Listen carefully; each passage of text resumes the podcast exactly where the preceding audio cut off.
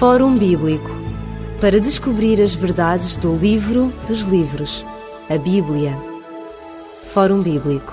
É um prazer estar convosco uma vez mais e fazer-lhe companhia através do programa do Fórum Bíblico. Durante alguns momentos estaremos consigo para dialogar e trazer até si uma passagem da Bíblia que é significativa e que continua a falar ao mundo de hoje. Nos anteriores programas do Fórum Bíblico estivemos a tratar da introdução da parábola do rico e do mendigo, mais conhecida também pela parábola do rico e do Lázaro, que se encontra no Evangelho segundo São Lucas, no capítulo 16. Vamos continuar com esta parábola hoje e temos connosco em estúdio o pastor Elídio Carvalho, a quem agradecemos a sua presença.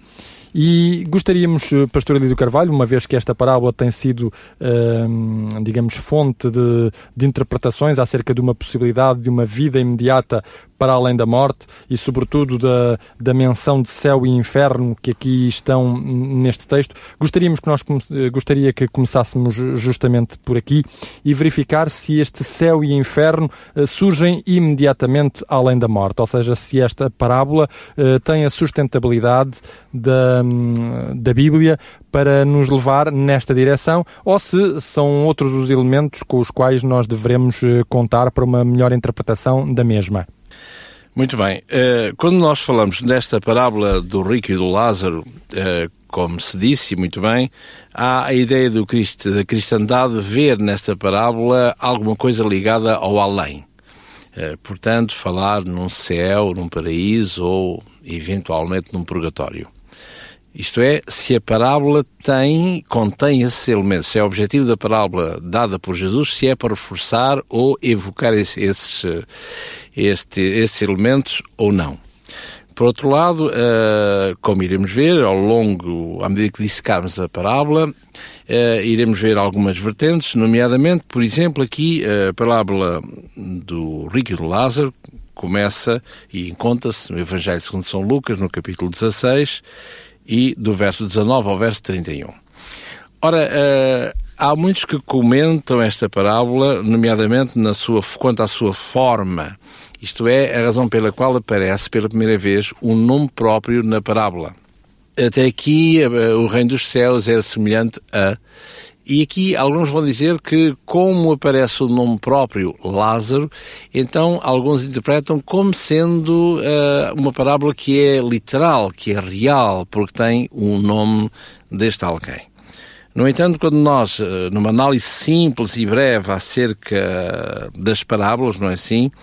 Nós vemos aqui, mesmo antes, no capítulo 15 de Lucas, no verso 11, quando fala na parábola do filho pródigo, ou se quisermos do pai pródigo, diz aqui: um certo homem tinha dois filhos. E assim começa a parábola. No capítulo 16, na parábola do mordomo infiel, no verso 1, diz também: havia um certo homem uh, rico e no qual tinha um mordomo e na parábola que nos, que nos, é proposta, portanto, no capítulo 16, a partir do verso 9, curiosamente a parábola também começa, havia um homem rico e, vestia-se desta maneira daquela, e agora sim, havia um outro chamado uh, Lázaro. Lázaro. Portanto, vemos que esse argumento não tem uh, grande consistência à luz da palavra de Deus no contexto imediato. Iremos ver, sim, numa fase posterior, eh, penso que não neste programa, vermos a razão pela qual Jesus vai incluir, inserir nesta parábola o nome de Lázaro. E a parábola, como sabemos, é, dizem e aponta para imensas verdades, mas que não tem a ver com qualquer, qualquer eh, realidade.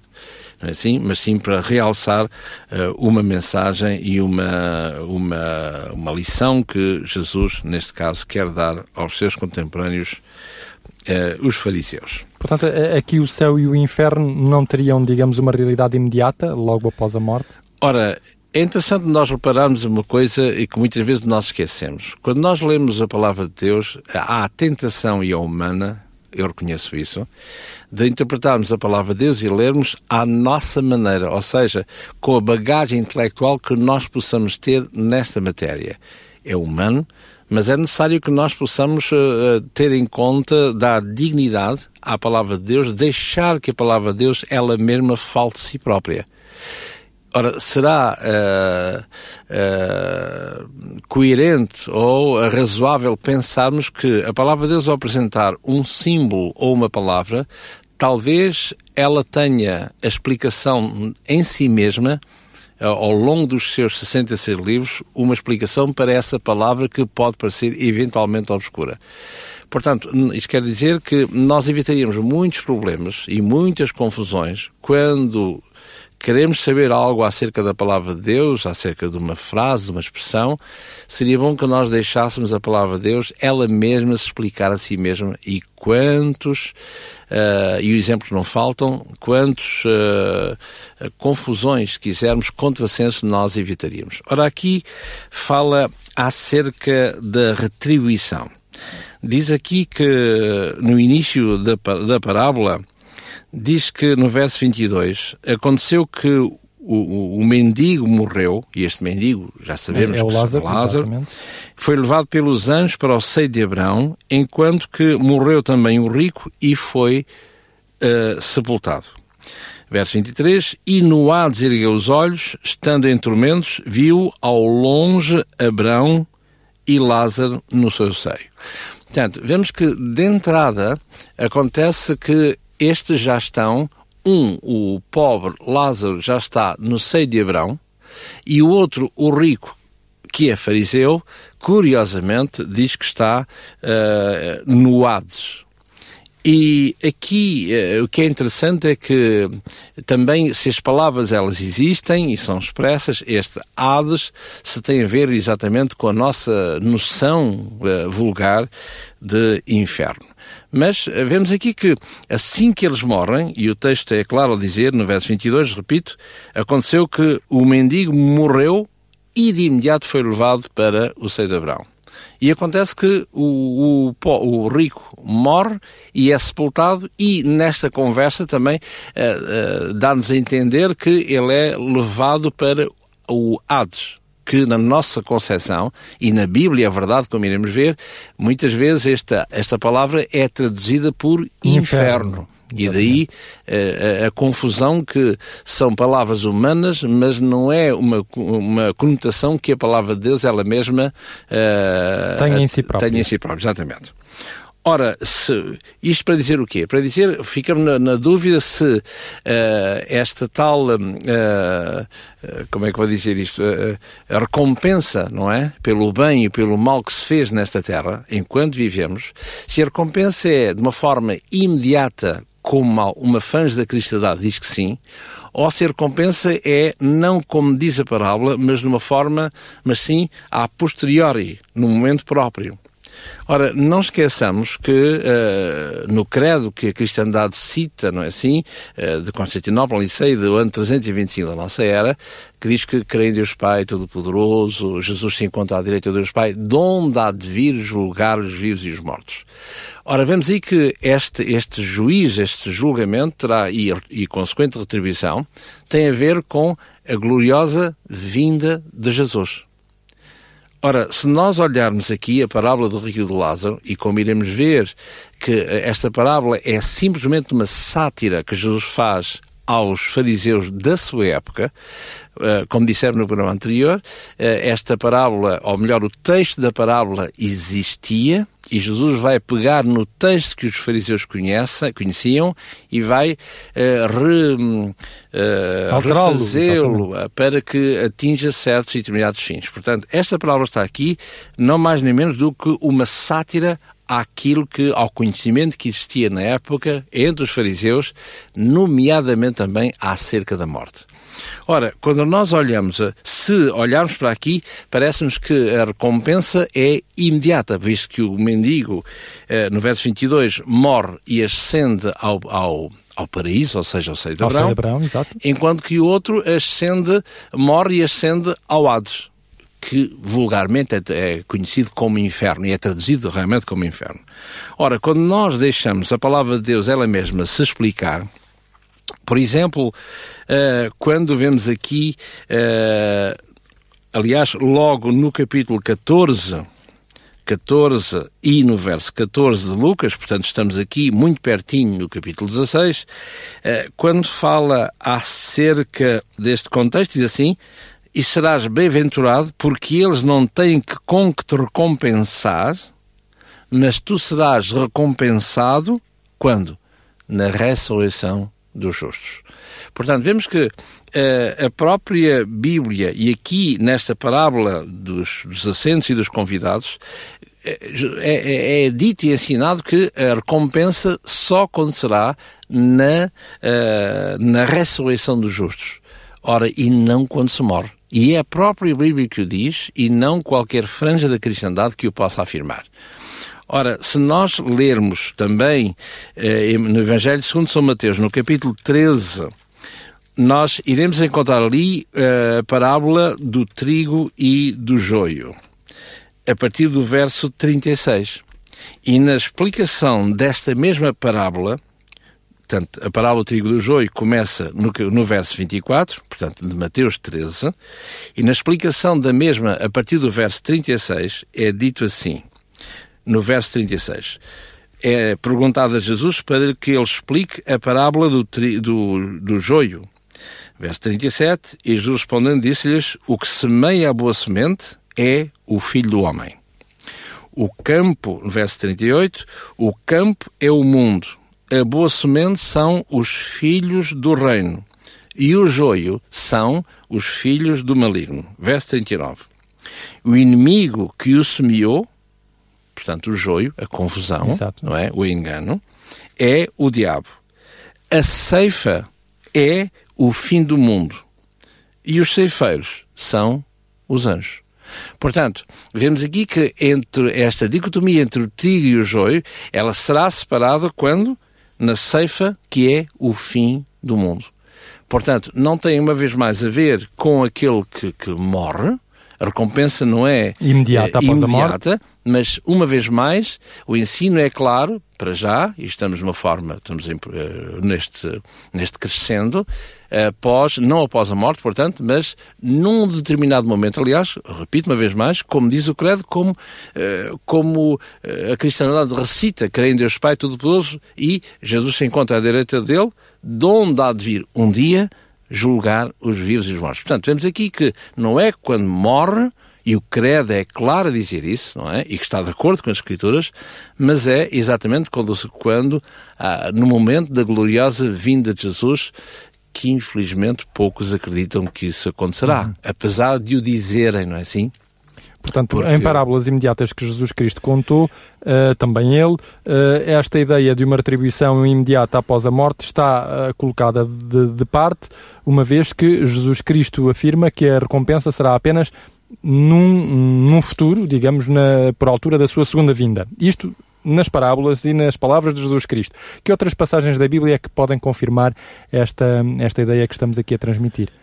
Também aqui, uh, lendo no Evangelho de São Mateus, no capítulo 25, e no verso 31 e 32 em particular, fala na, no tempo que nós não conhecemos, é evidente, o, a hora e o dia da vinda do Filho do Homem, como diz o Credo, não se conhece, não é assim? Aliás, como diz o Evangelho segundo São Mateus, claramente aqui no capítulo 24 e em particular no verso 36. Portanto, é desnecessário uh, qualquer cristandade dizer que Jesus virá no dia como hoje, por exemplo, que é no calendário maio azteca, ou mesmo nos filmes de especulação, uh, dizer que no, no, ano 2012 uh, haverá o fim do mundo. Só falta dizer Exatamente. o mês e talvez e o dia, e, e, e quiçá a hora, não é assim? Portanto, à luz da palavra de Deus, isso é um erro de todo o tamanho, é assim?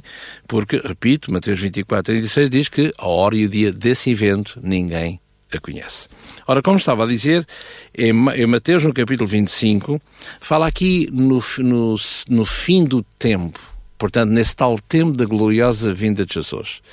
E aí é dito aqui, neste verso 31, diz que o Filho do Homem sentar-se-á no trono à destra de Deus, no trono da sua glória, onde as nações, verso 32, as nações serão reunidas diante dele, apertará uns para a direita, outros para a esquerda, assim, que, assim como o pastor diz aqui, aparta os bodes das ovelhas. Verso 33, porá as ovelhas à sua direita e os bodes à sua esquerda. Portanto, vemos aqui que a separação de uns com outros, vemos que é após a morte, uh, logo neste neste momento que não sabemos quando é, quando Jesus vier, há uma separação, mas ainda mas vai haver agora, logo a seguir, a tal uh, recompensa entre uns e outros.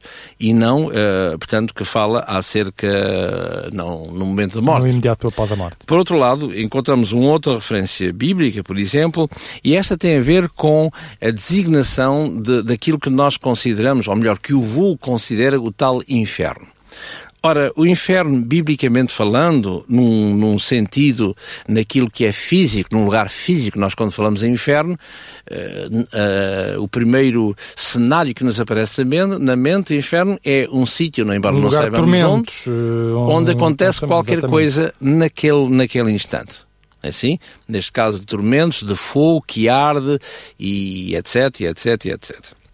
Ora, Uh, ora, esse lugar físico, biblicamente falando, ele não, simplesmente não existe. Biblicamente falando. Uh, existe algo parecido com isso, mas é algo meramente pontual e muito menos que seja alguma coisa uh, inferno no sentido alguma coisa subterrânea ou em algum sítio onde as almas das pessoas, como estou a falar numa linguagem uh, vulgar, não é? Exato. Onde as almas das pessoas, dos maus, dos impenitentes, portanto, sofrem uh, eternamente. Ora, nas labaredas, portanto, do tal, do tal inferno. Portanto, uh, não é, uh, contrariamente àquilo que se pensa, um lugar físico, tanto seja ele uh, subterrâneo ou não, para onde as almas vão após a morte de, de, quem, de quem deixa de existir e de quem aparentemente está condenado aos olhos, aos olhos de Deus. Ora, quando nós vemos no livro do Apocalipse, portanto, o último livro da Palavra de Deus, no capítulo 20, uh, é dito aqui uma coisa interessante. No verso, no verso 7 ou verso 10, portanto, quando fala, fala aqui num período, este capítulo 20, fala aqui num período milenar. E este período milenar, à luz da palavra de Deus, pelo menos assim se lê no capítulo 20, é o momento entre uma vinda de Jesus e uma retribuição final. E este, este, aquilo que nós conhecemos como aparentemente o tal inferno, a noção que nós temos, diz aqui no verso 7, capítulo 20 do Apocalipse, no verso 7, portanto o último livro da Palavra de Deus, e acabaram-se os mil anos e Satanás será solto da sua prisão. Claro que Satanás eh, é uma forma simbólica, claro. não está solto de prisão nenhuma, simplesmente porque não existe ninguém, não é? Eu estou em Portugal sozinho e se não houver ninguém, eh, estou solto, preso, não é? É, o mesmo acontece com Satanás. Ele sairá a enganar as nações, verso 8, a questão sobre os quatro cantos da terra, uh, Gog e Magog, portanto toda a sua plenitude, cujo número deles é como a areia do mar, para vermos a, a quantidade. Verso 9, subiram sobre a largura da terra, cercaram o real dos santos e a cidade amada, mas desceu fogo do céu e os devorou. E é realmente aqui que a palavra de Deus conhece ou fala neste inferno. Inferno está ligado a fogo, sem dúvida, não é?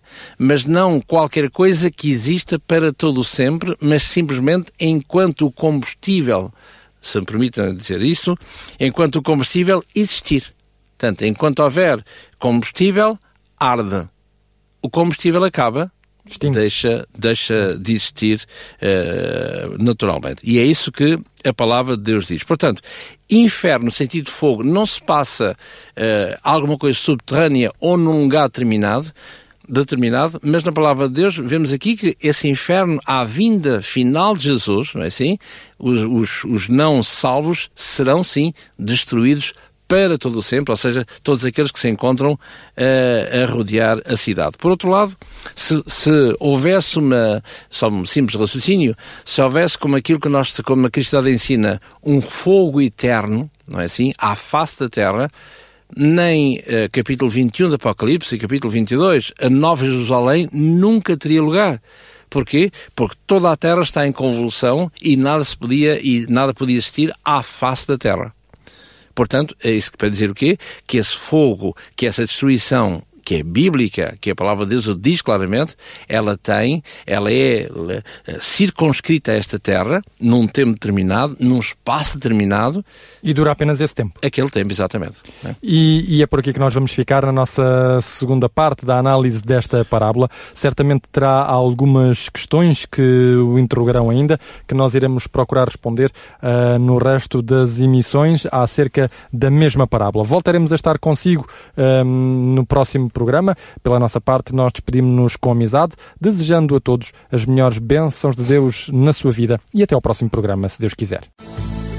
Fórum Bíblico para descobrir as verdades do livro dos livros, a Bíblia. Fórum Bíblico